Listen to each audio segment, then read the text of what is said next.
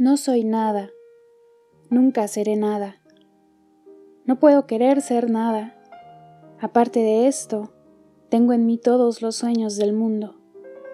Ventanas de mi cuarto, de mi cuarto de uno de los millones de gente que nadie sabe quién es. Y si supieran quién es, ¿qué sabrían? Dan al misterio de una calle constantemente cruzada por la gente, a una calle inaccesible a todos los pensamientos, real, imposiblemente real, evidente, desconocidamente evidente, con el misterio de las cosas por lo bajo de las piedras y los seres, con la muerte poniendo humedad en las paredes y cabellos blancos en los hombres, con el destino conduciendo el carro de todo por la carretera de nada. Hoy estoy vencido, como si supiese la verdad. Hoy estoy lúcido, como si estuviese a punto de morirme y no tuviera otra fraternidad con las cosas que una despedida, volviéndose esta casa y este lado de la calle, la fila de vagones de un tren y una partida pintada desde dentro de mi cabeza, y una sacudida de nervios y un crujir de huesos a la ida. Hoy me siento perplejo, como quien ha pensado y opinado y olvidado. Hoy estoy dividido entre la lealtad que le debo a la tabaquería del otro lado de la calle, como cosa real por fuera, y a la sensación de que todo es sueño, como cosa real por dentro. He fracasado en todo. Como no me hice ningún propósito, quizá todo no fuera nada. Todo lo que me enseñaron, lo eché por el traspatio de la casa. Me fui al campo con grandes proyectos, pero solo encontré ahí hierbas y árboles, y cuando había gente era igual que la otra. Me aparto de la ventana, me siento en una silla, ¿En qué voy a pensar? ¿Qué sé yo del que seré, yo que no sé lo que soy?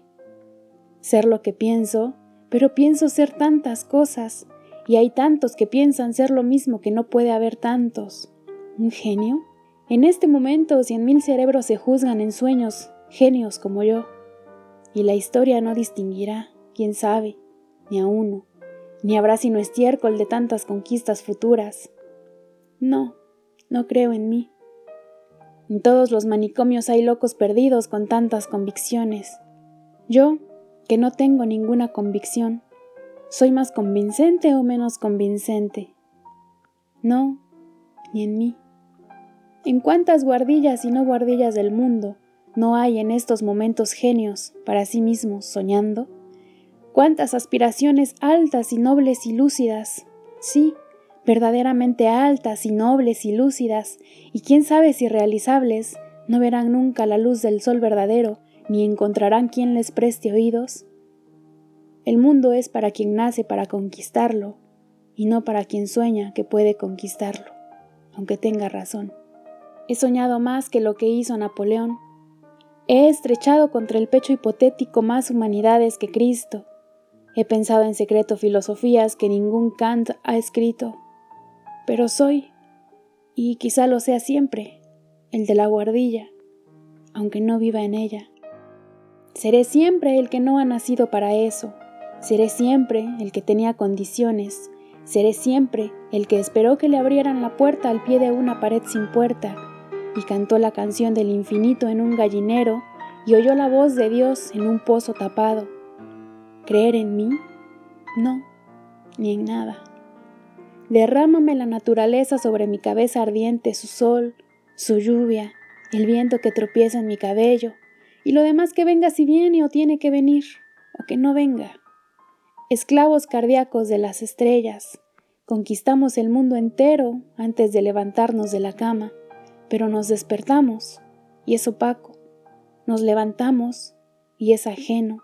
Salimos de la casa, y es la tierra entera, y el sistema solar, y la Vía Láctea, y lo indefinido. Come chocolates, pequeña, come chocolates. Mira que no hay más metafísica en el mundo que los chocolates. Mira que todas las religiones no enseñan más que la confitería.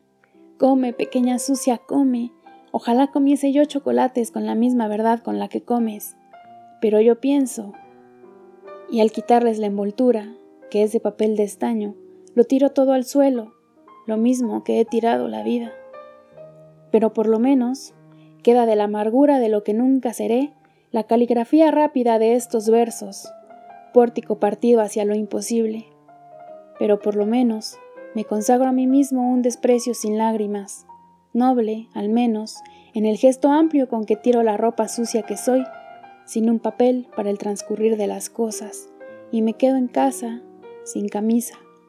Tú, que consuelas, que no existes y por eso consuelas, o diosa griega, concebida como una estatua que estuviese viva, o patricia romana, imposiblemente noble y nefasta, o princesa de trovadores, gentilísima y disimulada, o marquesa del siglo XVIII, descotada y lejana, o meretriz célebre de los tiempos de nuestros padres, o no sé qué moderno, no me imagino bien qué. Todo esto, sea lo que sea, lo que seas, si puede inspirar, que inspire. Mi corazón es una cubeta vacía. Como invocan espíritus los que invocan espíritus, me invoco a mí mismo y no encuentro nada. Me acerco a la ventana y veo la calle con absoluta claridad. Veo las tiendas, veo las aceras, veo los coches que pasan, veo a los entes vivos vestidos que se cruzan, veo a los perros que también existen, y todo esto me pesa como una condena al destierro, y todo esto es ajeno, como todo. He vivido, estudiado, amado y hasta creído, y hoy no hay un mendigo al que no envidie solo por no ser yo. Miro los andrajos de cada uno y las llagas y la mentira y pienso, puede que nunca hayas vivido, ni estudiado, ni amado, ni creído, porque es posible crear la realidad de todo eso sin hacer nada de eso. Puede que hayas existido tan solo como un lagarto al que cortan el rabo y que es un rabo más acá del lagarto, removidamente.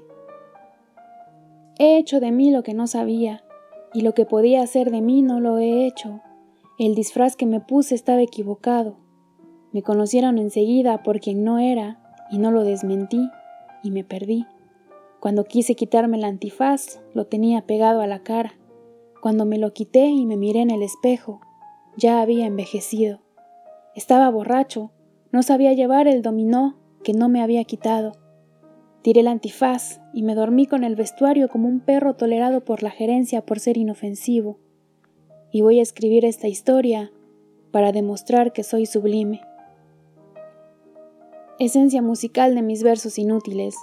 Ojalá pudiera encontrarme como algo que hubiera hecho y no me quedara siempre enfrente de la tabaquería de enfrente, pisoteando la conciencia de estar existiendo, como una alfombra en la que tropieza un borracho o una estera que robaron los gitanos y no valía nada.